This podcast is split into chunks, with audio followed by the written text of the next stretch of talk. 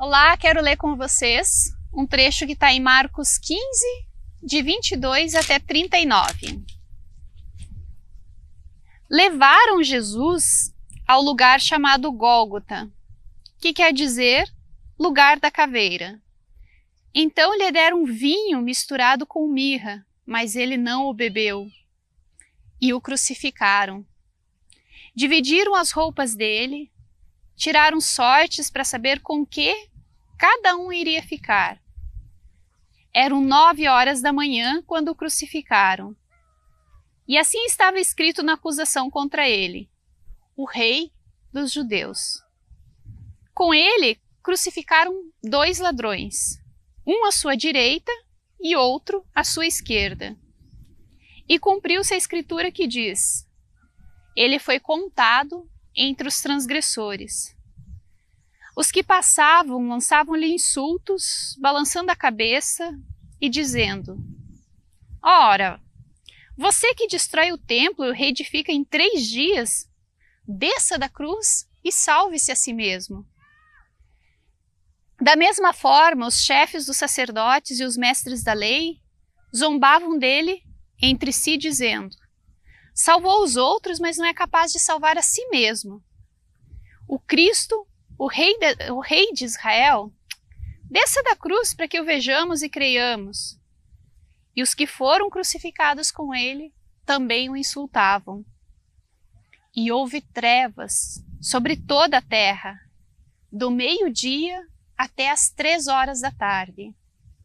Por volta das três horas da tarde, Jesus bradou em alta voz: Eloi, Eloi, lama sabachthani, que significa: Meu Deus, meu Deus, por que me desamparaste?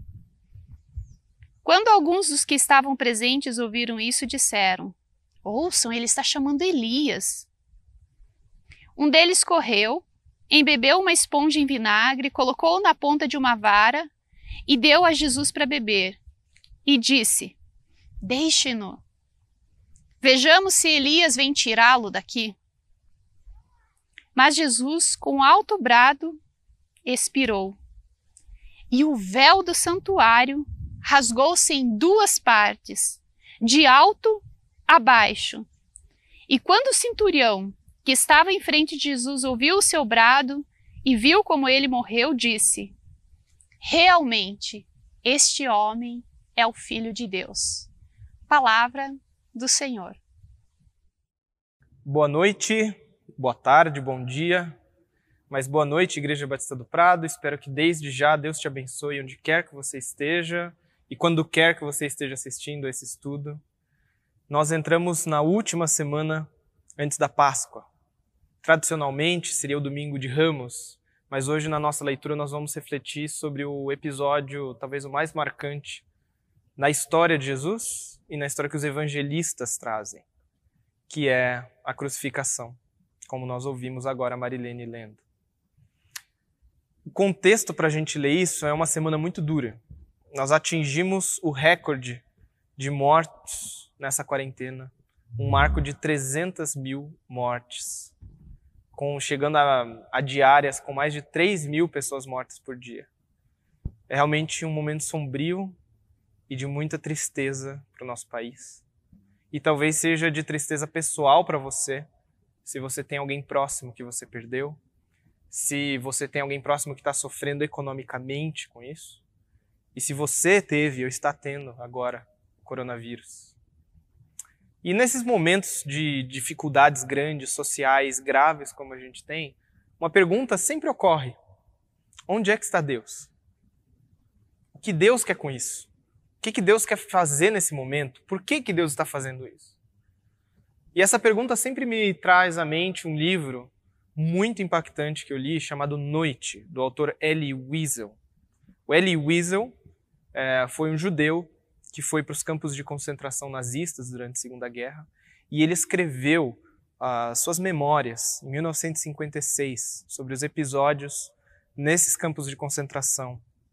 E o nome do livro vem numa parte introdutória em que ele fala: Jamais esquecerei aquela noite a primeira noite no acampamento, que transformou minha vida em uma longa noite.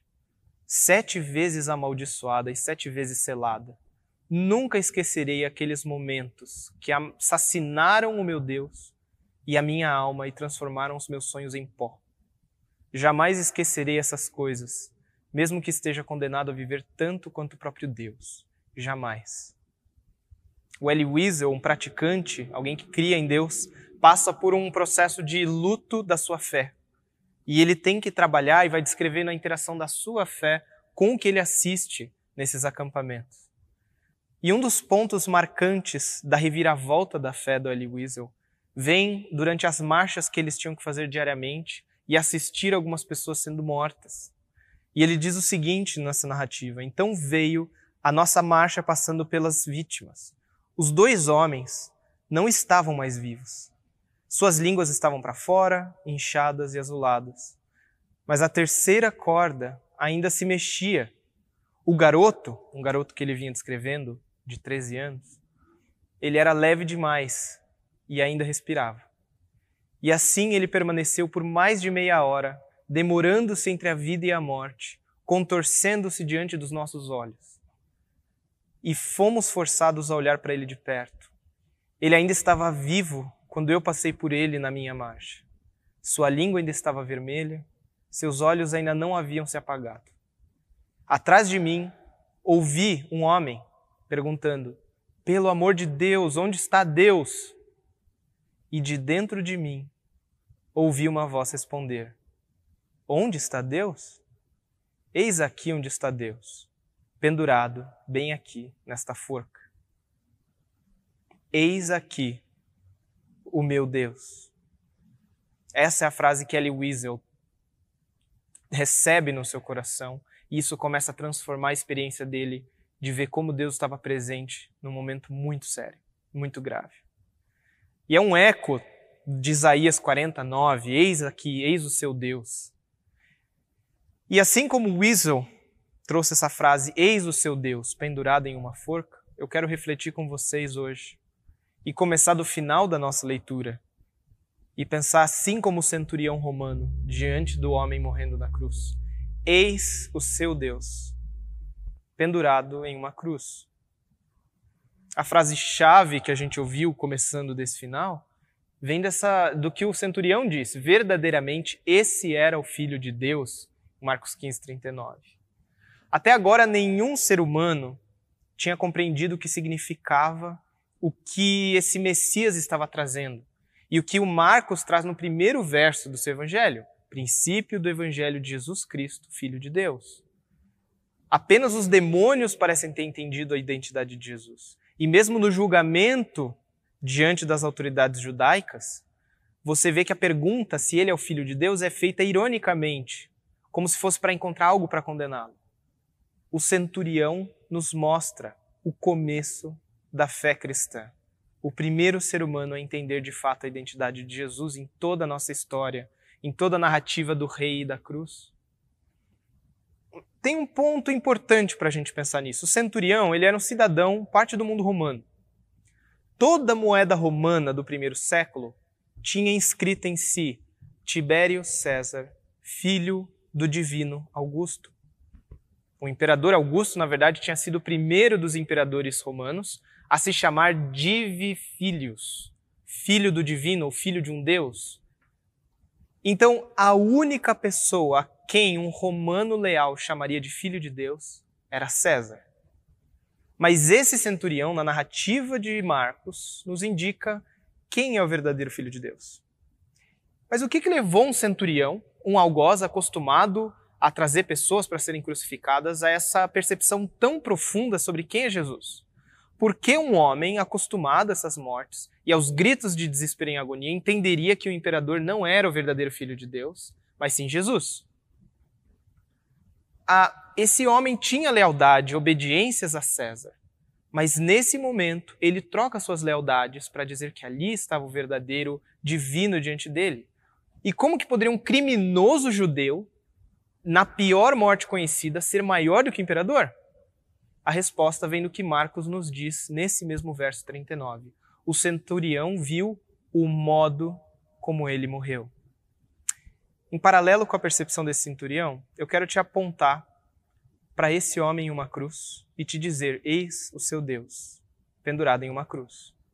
Paulo diz que a mensagem da cruz é loucura para os que estão perecendo, mas para nós que estamos sendo salvos, é o poder de Deus em 1 Coríntios 1,18. A própria linguagem da cruz é chamada de escândalo em Gálatas 5. A nossa tendência é achar que o principal escândalo da mensagem cristã é que Deus se deu para morrer. Mas o escândalo da mensagem cristã desde o seu princípio não é que Deus, o Filho, morreu, mas sim o modo como Deus, o Filho, morreu. É o nosso escândalo. Portanto, precisamos acompanhar o modo como Jesus morreu. E dois pontos hoje vão ser importantes, vão ser os pontos focais para nossa atenção e para nossa reflexão: a humilhação da cruz e o grito de abandono. O contexto para essa leitura que a gente teve hoje, depois da prisão de Jesus que a gente ouviu semana passada, é que Jesus é julgado em duas instâncias. Antes da gente falar sobre esses dois pontos, vamos falar sobre o contexto rapidamente. Jesus é julgado em duas instâncias. Primeiro, diante das autoridades sociais e religiosas do judaísmo antigo, o sinédrio.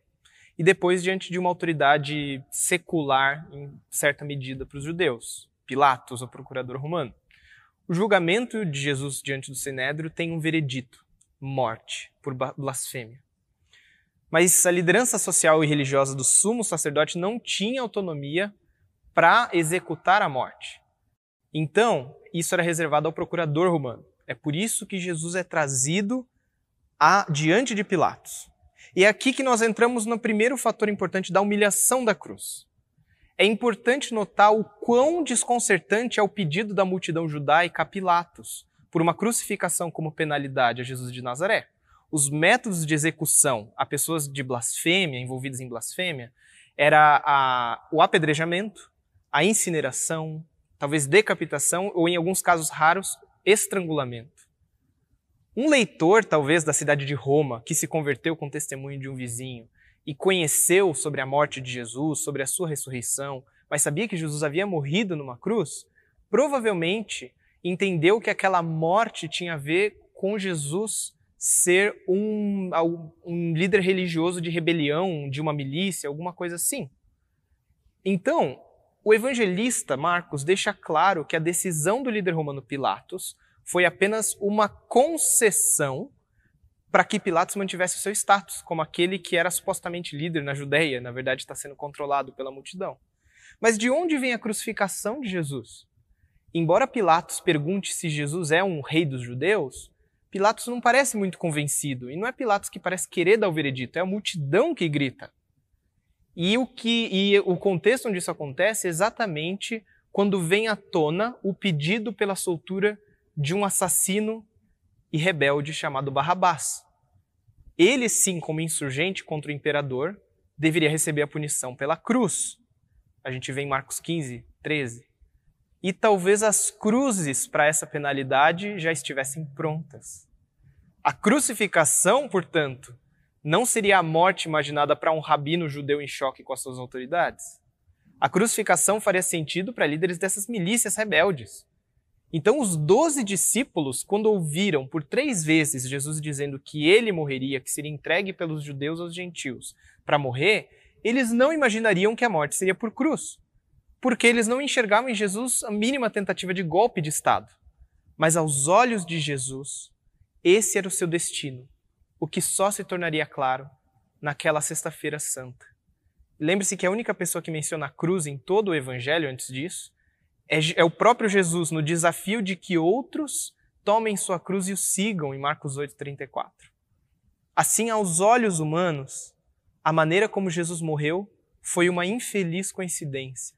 O resultado de Jesus está no dia errado, na circunstância errada, perto do criminoso errado, Barrabás, um homem pronto para ser crucificado pela sua rebelião, que acaba sendo um retrato daquilo que Jesus veio fazer dar a sua vida em resgate, ou seja, um pagamento pela liberdade de outro. Mas nos planos de Deus, a cruz seria o poder de Deus revelado para a nossa salvação e relacionamento com Ele. Então aqui a gente precisa parar e entender quão horrendo é uma crucificação. Ela era desenhada para ser o método mais humilhante e asqueroso. Após uma sequência de flagelos, a crucificação incluía uma caminhada na cidade com o condenado carregando a sua própria cruz, em um espetáculo sangrento e de insultos. E nós enxergamos que nesse momento a vítima ficava nua ou seminua e era amplamente exposta no seu máximo sofrimento. E sem chance de reação, ela geralmente terminava na morte por um estado de choque ou por asfixia por causa do peso do seu próprio corpo. Mas o evangelista Marcos não nos dá, não nos dá tantos detalhes gráficos ou físicos da crucificação de Jesus. Provavelmente por duas razões. Primeiro, porque a audiência dos primeiros evangelhos conheceria o que eram as crucificações e os detalhes sórdidos. Então não havia necessidade de relatá-los. Mas segundo, o evangelista quer atrair os nossos olhos como leitores que querem entender quem Jesus é para um fator externo à dor e à crueza da crucificação a ênfase de Marcos está primeiro na rejeição humilhante lançada sobre Jesus. A questão a ser entendida aqui é humilhação em contraste com as nossas noções modernas de direito à vida, direito a julgamento imparcial, privacidade ou direitos humanos. Morrer ou ser condenado pela má vontade de uma autoridade não, é um, não era um tabu tão grande na antiguidade quanto é hoje. Mas é fato que poucas situações expõem tanto uma pessoa em sua vulnerabilidade quanto o processo de definhamento rumo à morte. É uma forma de intimidade com aquele que morre. Mortes acompanhadas por agonia e dor são ainda mais difíceis. Não é, não é incomum pacientes de câncer falar, falarem o que às vezes vem até nós, de que o, o que é mais temido, o que traz mais medo, não é o sofrimento, mas é o sofrimento que degrada. Então, na cultura antiga de honra e vergonha, onde a dignidade do corpo de uma pessoa era valorizada, nós temos que lembrar que a derrota pública, a nudez, a fragilidade, até não ter mais forças para se sustentar e morrer sufocado diante de outras pessoas era, era completamente humilhante. Apenas quem presenciou alguém sofrendo profundamente dos sintomas respiratórios de Covid pode ter uma ideia do que é ver alguém lutando para respirar até as últimas forças. E mais, a morte na cruz é diferente por ser longa, pública. Jesus na cruz é diferente, por exemplo, da morte de João Batista, que foi decapitado por ter confrontado uma autoridade política pela sua conduta. Podemos imaginar a crueza e o horror do que Jesus estava enfrentando? Você pode imaginar, talvez, quanto sangue haveria numa decapitação, mas você não consegue imaginar o que seriam horas e horas de sofrimento diante de outras pessoas. Então a morte por cruz é central para perceber algo que é único à fé cristã diante de outras religiões. Outras religiões, como os egípcios antigos e o deus Osíris, acreditavam num Deus que tinha morrido e ressuscitado. Mas o grande diferencial da fé cristã é esse. Nós cremos em um Deus que optou por um caminho marcado não apenas pela mortalidade, mas pela degradação por amor.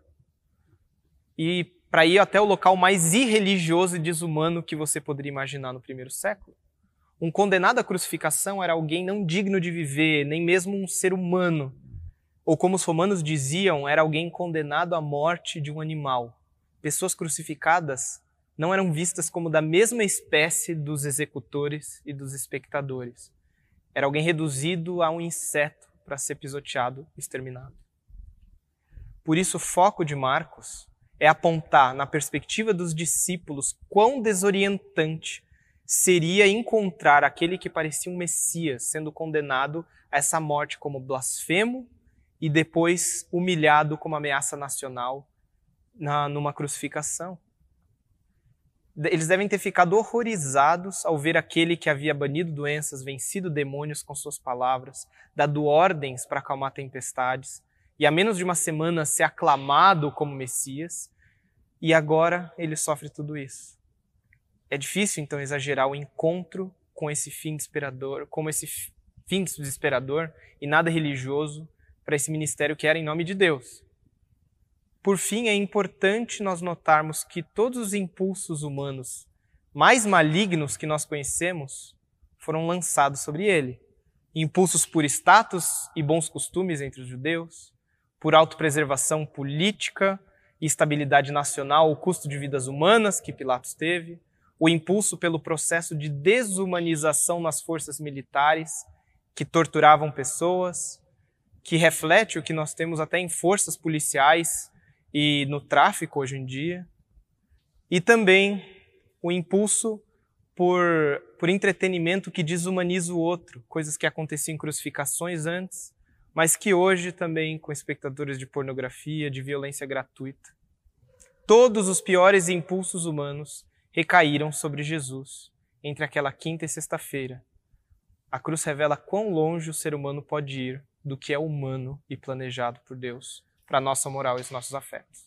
Mas agora, depois de ver essa rejeição e humilhação na cruz, nós precisamos também refletir sobre o grito de abandono de Jesus pelo seu Pai. Meu Deus, meu Deus, por que me abandonaste? É uma linguagem de proximidade dizer meu Deus. Cristo perde essa eterna afinidade com seu Pai e sente o horror da condição humana de estar separado de Deus. E Marcos retrata os insultos dos guardas das pessoas que passaram e zombaram desse homem abertamente torturado e dos líderes que o desafiaram a descer da cruz. Então Jesus está sendo abandonado pela humanidade e por Deus naquele momento. Mas, interessantemente, apesar de ouvir sobre os insultos das pessoas, nós não sabemos certamente como que Jesus reagiu ou se sentiu. Por mais que ele parecesse saber que esse era o seu destino, nós não compreendemos como ele lutou com isso depois daquela oração no Getsemane. Nós nem sabemos como que seu corpo reagiu não vemos uma gota de sangue naquela narrativa. Jesus parece completamente passivo. E Marcos enfatiza que Cristo seguiu em silêncio para ser degradado em público, até o último segundo de vida, apenas interrompendo esse silêncio para clamar pelo Deus que eu havia abandonado, acompanhado de escuridão e do rasgar do véu do templo. A escuridão sempre era vista como um sinal da insatisfação e julgamento de Deus, como nas pragas do Egito. E o véu era aquele que separava o lugar mais santo do templo do resto do mundo. E era ali que a glória de Deus habitava.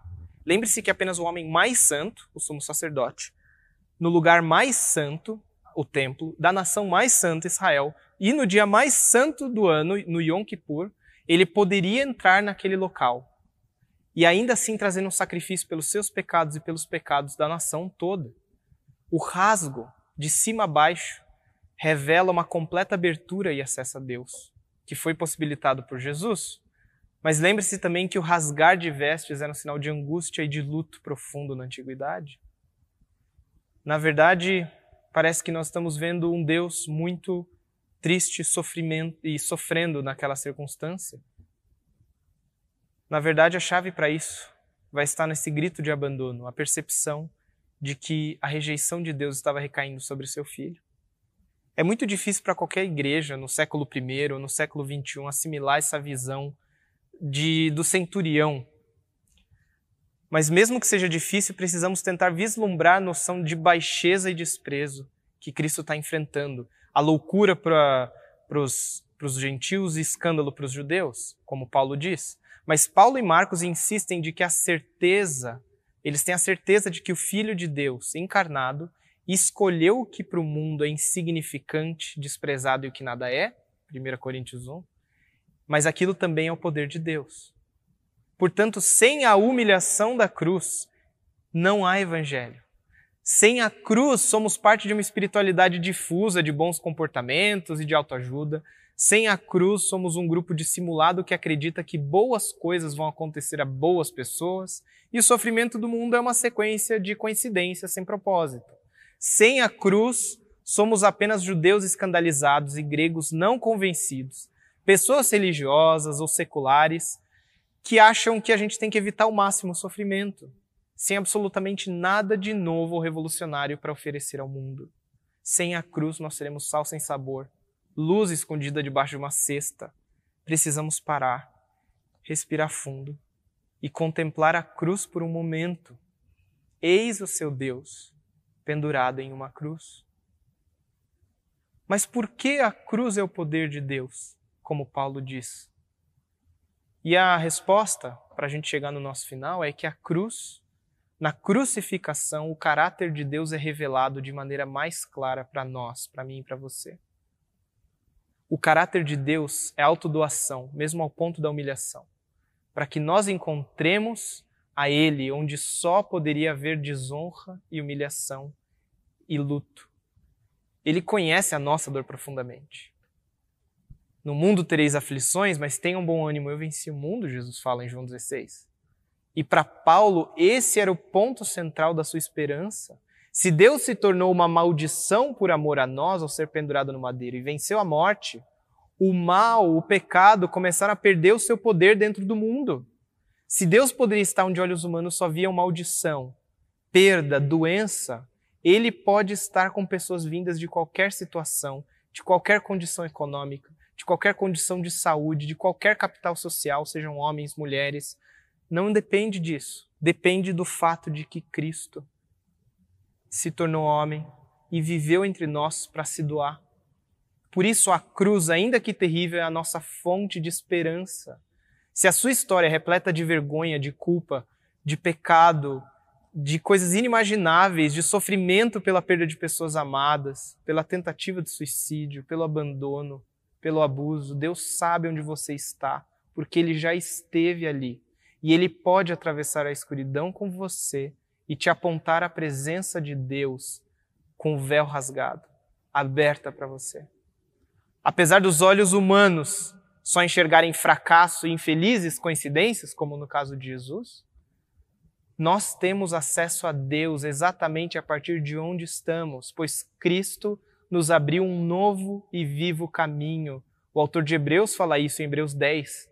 Portanto, irmãos, temos plena confiança para entrar no santíssimo lugar, no santo dos santos, pelo sangue de Jesus, por um novo e vivo caminho que ele nos abriu por meio do véu, o seu corpo. A partir do sofrimento, podemos enxergar de forma até extraordinária o caminho para a presença transformadora de Deus, na companhia daquele que morreu por nós. Mas para enxergar esse caminho, eu e você precisamos olhar por um minuto o homem e o horror da cruz e não evitá-lo. Eis o seu Deus pendurado em uma cruz. É importante então lembrar que talvez nós não vamos encontrar plena restauração nessa vida. E nem mesmo mas a gente sabe que nem mesmo a morte, na verdade, ela mesmo que ela seja um denominador comum entre todas as pessoas, ela não vai poder nos afastar do amor de Deus que está em Cristo Jesus. Nós vamos ver na semana que vem que a morte é um invasor tenebroso dentro da humanidade, mas ela será expulsa e humilhada no seu devido tempo por quem a venceu, Jesus, o Filho de Deus. Por ora, nos resta seguir o novo e vivo caminho que Cristo nos abriu.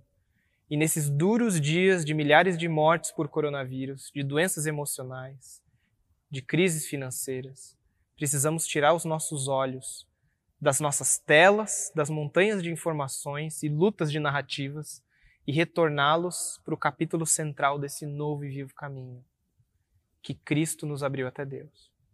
Olhe para a cruz de Cristo.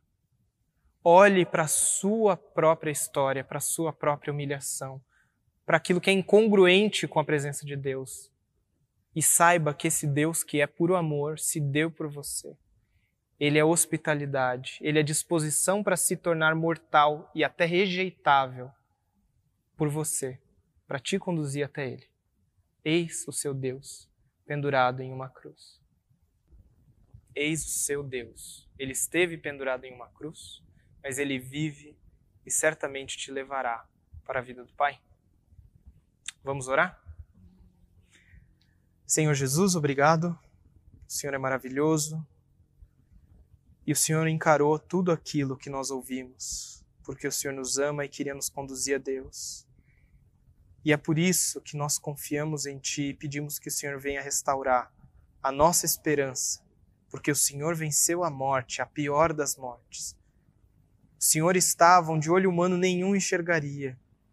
E nós, nos, às vezes, estamos em situações em que olho humano nenhum diria que Deus poderia estar ali mas nós sabemos que o Senhor está conosco pelo teu Espírito. Por isso, nos ajude, nos guie, nos dê esperança nesses dias.